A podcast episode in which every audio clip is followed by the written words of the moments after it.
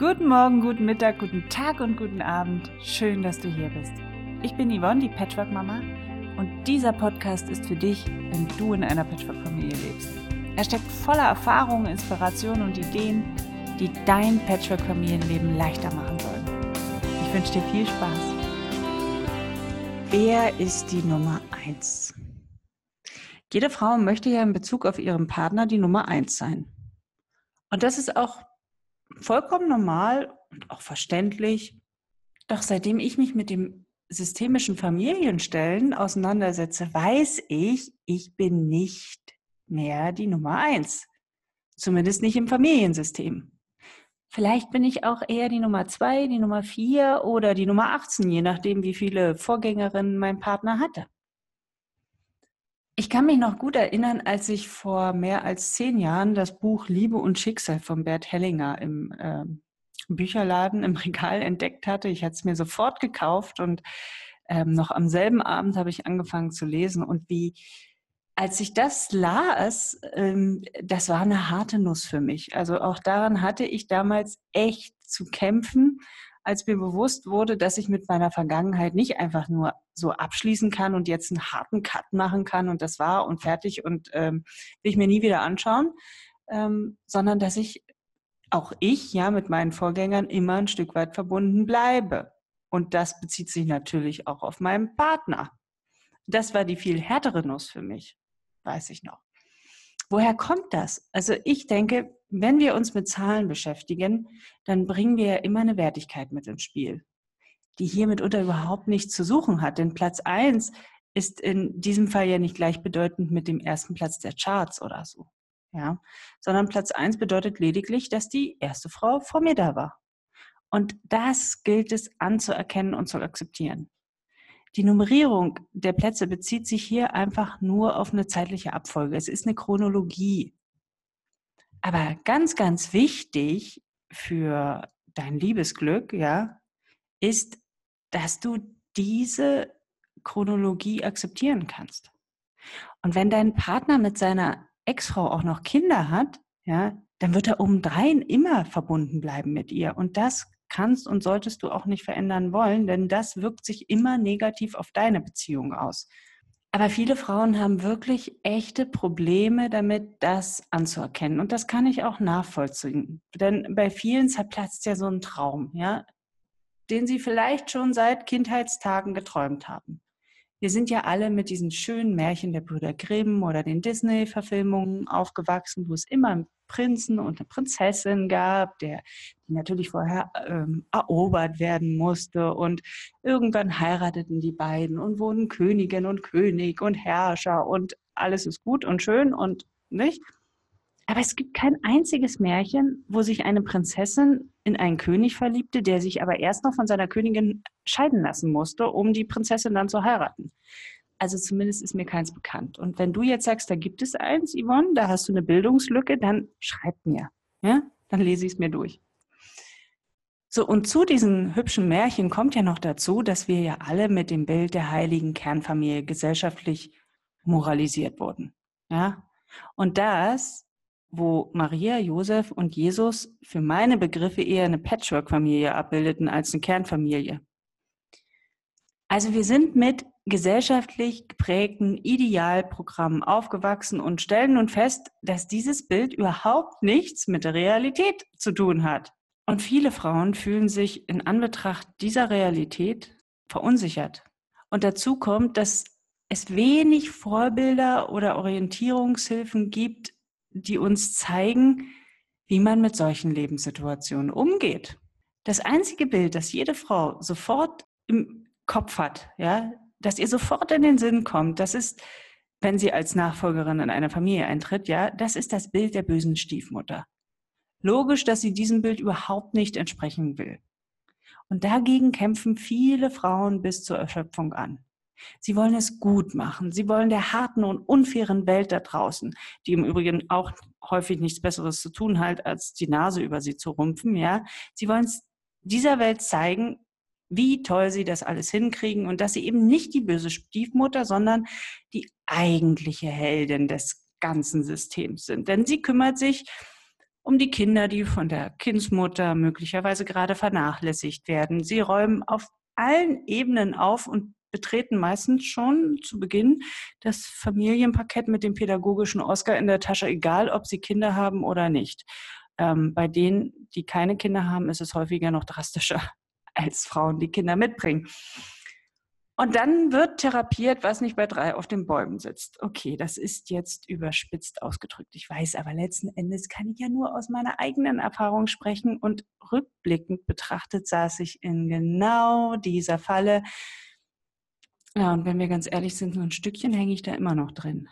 Jetzt könnte man natürlich sagen, ja, Schuld an diesem ganzen Desaster und Dilemma und Drama in diesen ganzen Patchwork-Familien ist natürlich die Gesellschaft, ja, und deren Programmierung von Kindesbeinen an. Ich könnte mich aber auch fragen, warum ich dieses Programm nicht einfach deinstalliere.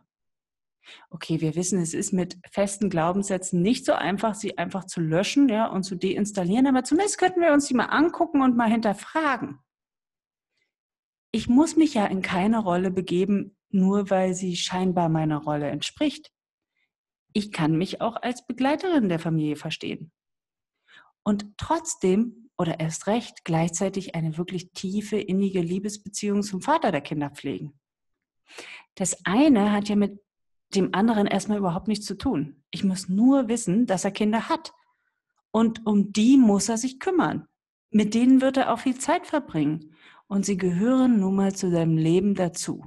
Ganz ehrlich, willst du einen Mann haben, willst du einen Partner haben, der keinen Bock auf seine Kinder hat? Der jetzt sagt, ich schieb die jetzt ab, ich habe jetzt was Besseres und was Schöneres vor und kümmere mich nicht mehr darum. Ich meine, so jemanden willst du doch nicht wirklich haben, oder? Im Grunde genommen wenn ich mir das betrachte, diese neuen Konstellationen, ist nichts anderes, als würde ich mich in einen Mann in Managerposition verlieben. Ja, von dem würde ich doch nie erwarten, dass er seinen Job für mich an den Nagel hängt, damit er mehr Zeit mit mir verbringt. Jemand in einer leitenden Position und für mich nichts anderes ist ein Vater, ja, der seine Rolle ernst nimmt, muss schauen, dass alles in seiner Firma gut funktioniert. Und jetzt kommt schon wieder der Haken er ist natürlich nicht der alleinige Manager der Firma. Da gibt es noch eine Geschäftspartnerin und mit der muss er ständig kooperieren. Und das ist natürlich seine Ex-Frau. Und die ist nun mal da und wird auch immer da bleiben. Denn das kannst du jetzt akzeptieren. Und wenn du das nicht kannst, besteht die Gefahr, dass seine Firma eines Tages vielleicht den Bach runtergeht. Und darunter wird nicht nur er leiden, sondern auch seine gesamten Mitarbeiter. Das sind in diesem Fall dann die Kinder und vor allem eure Beziehung und euer Liebesglück. Und jetzt frag dich nochmal, willst du wirklich einen Mann, der seine Firma sofort den Rücken kehrt, wenn es eine bessere Option für ihn gibt? Also ich bleibe mal bei dem Vergleich mit der Firma. Ich finde ihn immer ganz passend. Für viele ist es ja schwer zu akzeptieren, dass es da überhaupt eine Firma gibt. Ja, egal wie groß, egal wie gut strukturiert, egal welche Umsatzzahlen am Ende des Jahres auf dem Papier stehen. Es gibt diese Firma. Doch die Tatsache, dass es sie gibt, bedeutet ja nicht, dass du nicht ebenfalls mit deinem Partner ein wunderbares Unternehmen aufbauen kannst. Und klar, er kann nicht rund um die Uhr mit dir daran arbeiten. Aber mit der Zeit, mit viel Geschick und cleveren strategischen Zügen könnt ihr gemeinsam etwas ganz Wunderbares Neues erschaffen. Und irgendwann wird er sich aus der alten Firma mehr und mehr zurückziehen. Nämlich dann, wenn die Mitarbeiter anfangen, ihr eigenes Unternehmen oder sagen wir mal Franchise-Unternehmen selber zu gründen. Es können auch zwei parallel super funktionierende Unternehmen sein, ja, die sich wunderbar ergänzen. Und noch besser wäre natürlich so ein Coworking Space, ja, die es immer mehr in den großen Städten gibt, in dem jeder immer einen Platz findet okay, das ist Zukunftsmusik und es funktioniert auch nur in wenigen Fällen. Und ehrlich gesagt, ich kenne auch nur zwei Familien, in denen das wirklich so gut funktioniert, wo sich alle Beteiligten dann auch noch mögen. Für viele Ex-Frauen ist die Präsenz der Nachfolgerin eine echte Bedrohung, weil sie nämlich fürchten, dass die Nachfolgerin es nicht gut heißt, dass es sie gibt und sie die Gefahr am Horizont erkennen, ihre Firma könnte den Bach runtergehen weil der Co-Manager das Handtuch wirft zum Beispiel.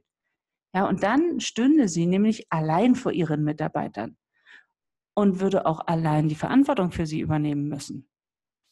Wenn sie dahingehend von Anfang an das Gefühl bekommt, ihre Firma bleibt bestehen, der Co-Manager kümmert sich weiterhin um alle administrativen Sachen und übernimmt vor allem weiterhin Verantwortung für die Mitarbeiter, fühlen sie sich sicherer und sind häufig auch ein Stück weit besänftigt. Und weil die Mitarbeiter im Übrigen ebenfalls vor dir da waren, stehen auch sie chronologisch auf den vorderen Plätzen. Ich meine, es wäre doch bescheuert, wenn du jetzt daherkommst und sagst, du willst den Platz der Ex-Frau in der Firma einnehmen. Das ist doch logisch, dass sowohl sie als auch die gesamte Belegschaft auf die Barrikaden gehen. Man muss sich damit abfinden, dass man vorerst maximal eine begleitende, vielleicht auch eine beratende Funktion einnehmen kann. Aber eins möchte ich dir abschließend noch zur Bestärkung mitgeben. Das Neue hat immer Vorrang vor dem Alten. Sobald du auf der Bildfläche erscheinst, bist du Teil des Systems. Du kannst nicht einfach gestrichen, so wie, so wie alles, was vor dir da war, nicht einfach wieder ausradiert werden kann, kannst auch du nicht einfach ausradiert werden. Du bist da. Und sobald du das Parkett des Systems betrittst, bist du ein Teil davon. Ja? Und alles Neue hat immer Vorrang vor dem Alten. Und so bleibt der Fluss des Lebens erhalten. Alles Gute für euch und bis zur nächsten Folge. Wenn dir der Podcast gefallen hat, dann freue ich mich auch, wenn du dir ein bisschen Zeit nimmst und bei iTunes bestenfalls eine 5-Sterne-Bewertung hinterlässt und mir vielleicht auch etwas schreibst, eine Rezension. Ähm, schreib mir deine Kommentare oder eine persönliche E-Mail an yvonne.patchworkmama.de. Ich freue mich auf dein Feedback und bis hoffentlich bald. Tschüss!